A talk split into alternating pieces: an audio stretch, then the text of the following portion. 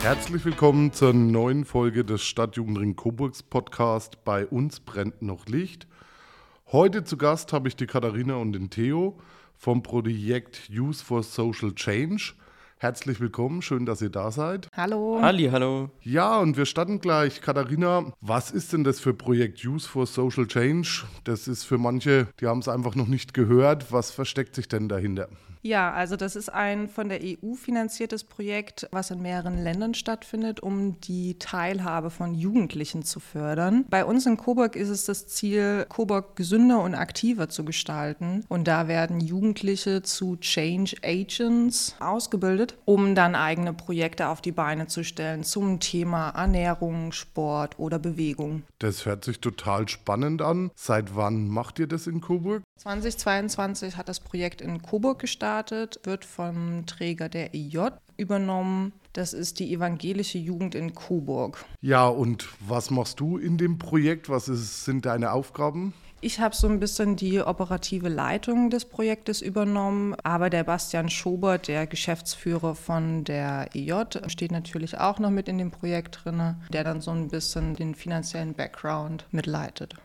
Und was muss man sich dann genau vorstellen? Was macht ihr so jetzt inhaltlich im Projekt? Was waren so eure letzten Aktivitäten? Also dieses Jahr haben wir ein Training durchgeführt, wo wir Jugendliche schulen wollten zu diesen Change Agents, was ich vorhin erzählt habe. Und haben dann so ein bisschen gestartet mit Theo als Jugendlichen, der am Anfang noch der Einzige war, der an dem Projekt mit teilnehmen konnte. Und wir versuchen so ein bisschen die Jugendlichen zu mobilisieren, eigene Projekte auf die Beine zu stellen. Und dieses Jahr sind wir sogar auch nach Nordmazedonien geflogen und haben ein internationales Jugendtreffen gemacht und sind auch gerade schon in der Planung für unser Projekt hier in Coburg.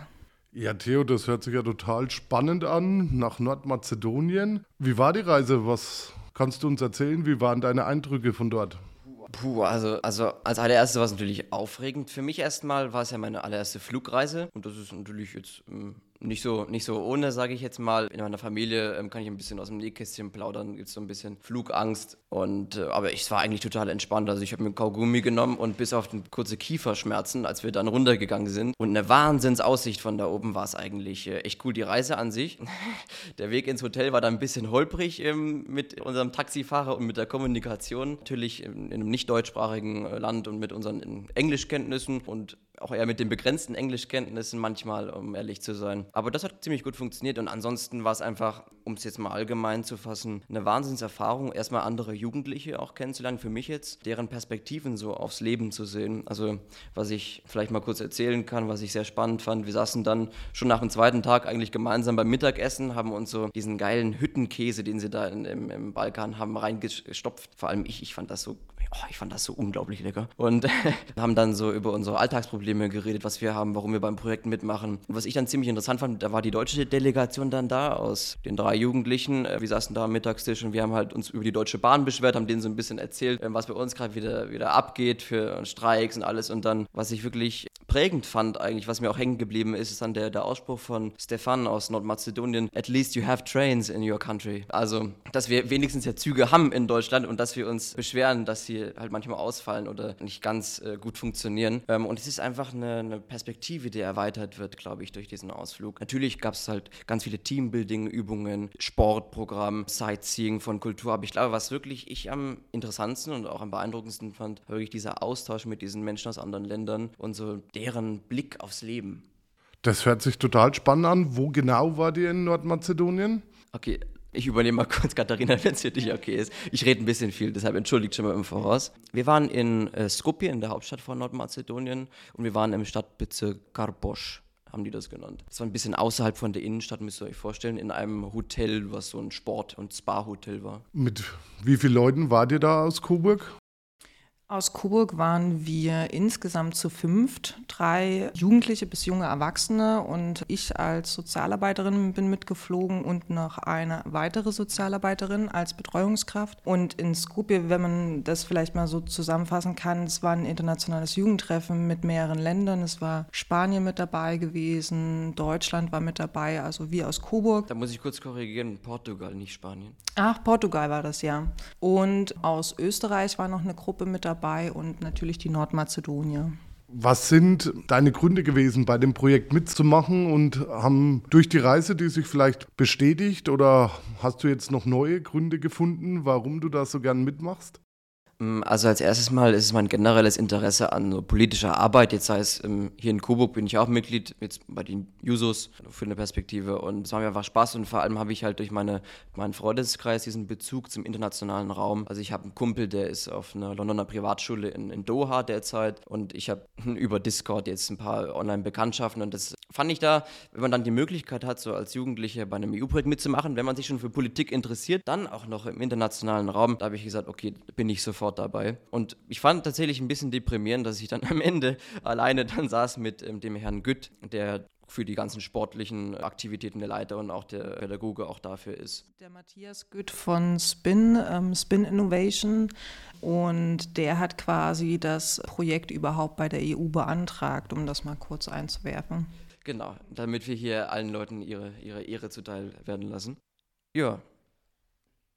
Und was ist jetzt dann weiter geplant? Also, gesagt, ich bin total begeistert, hört sich total spannend an. Nordmazedonien war ich selber noch nicht, würde, würde ich selber mal gerne hingehen. Was ist jetzt noch im Projekt weiter geplant? Oder gibt es auch einen Zeitraum, wie lange das Projekt noch geht, auf wie viele Jahre das angelegt ist? Also, das nächste Projekt oder das erste Projekt für Coburg direkt, was die Jugendlichen organisieren können, ist der Dreikampf. Den wollten wir in einer Coburger Jugendeinrichtung stattfinden lassen, von Jugendlichen für Jugendliche.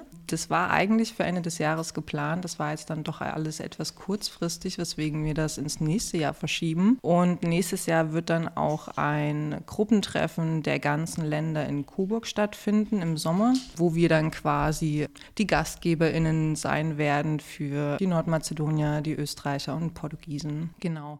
Das Projekt beläuft insgesamt, glaube ich, auf drei Jahre. Ja, also ähm, haben wir noch ein wenig Zeit. Ja, Theo, ich sehe, du bist der total Verfechter für dieses Projekt. Hast du vielleicht noch anderen was zu sagen, warum sie mitmachen sollen oder warum du das so toll findest? Man ist sich ja in Deutschland so ein bisschen, wenn man sich äh, Jugendliche anguckt, diese politischen Müdigkeit so bewusst und man denkt, ähm, oh, das sind vielleicht Leute da oben, die was über meinen Kopf hinweg entscheiden. Aber was bei dem Projekt essentiell ist, eigentlich auch für die jugendlichen Zuhörer und Zuhörerinnen, ist, dass ihr die treibenden Kräfte in diesem Projekt sein werdet sicherlich. Und dass ähm, die Erwachsenen, wie zum Beispiel Katharina, euch mit einer helfenden Hand oder dem Matthias Gütt als helfende Hand quasi als Unterstützer funkt und dass ihr einfach unglaublich viele Möglichkeiten dadurch bekommt, nicht zum einen euch zu vernetzen, zum anderen habt ihr auch natürlich einen finanziellen Hintergrund, da wir ja Fördergelder von der EU erhalten und es sind eigentlich außer den groben Themenbereich überhaupt keine anderen Rahmen gesetzt, außer eure eigene Vorstellungskraft, was Projekte angeht. Ja. Zum Beispiel der Dreikampf, das haben wir in einem Brainstorming an einem Abend äh, für uns festgelegt. Das war nicht von irgendwoher diktiert oder sonstiges. Also solltet ihr Interesse haben und vielleicht auch ein bisschen Zeit mitbringen, wäre natürlich ganz praktisch. Meldet euch gerne bei uns. Es sind Internetseite, Social Media, sind wir vernetzt und ja, alles weitere erfahrt ihr dann online. Ja, Katharina, möchtest du noch was sagen? Ja, also wenn, wenn ihr jung seid und in Coburg wohnt, irgendeinen Wunsch habt, was ihr schon immer in Coburg realisieren wolltet, ein eine neue Basketballgruppe oder eine Yoga-Gruppe für Jugendliche, dann kommt vorbei, sagt uns Bescheid, meldet euch. Auf der Internetseite You for Social Change könnt ihr euch bewerben. Da findet ihr auch nochmal alle Infos über das Projekt. Was ist unser Ziel? Wer sind wir? Wer steht dahinter? Ja, und ihr seid herzlich eingeladen, vorbeizukommen.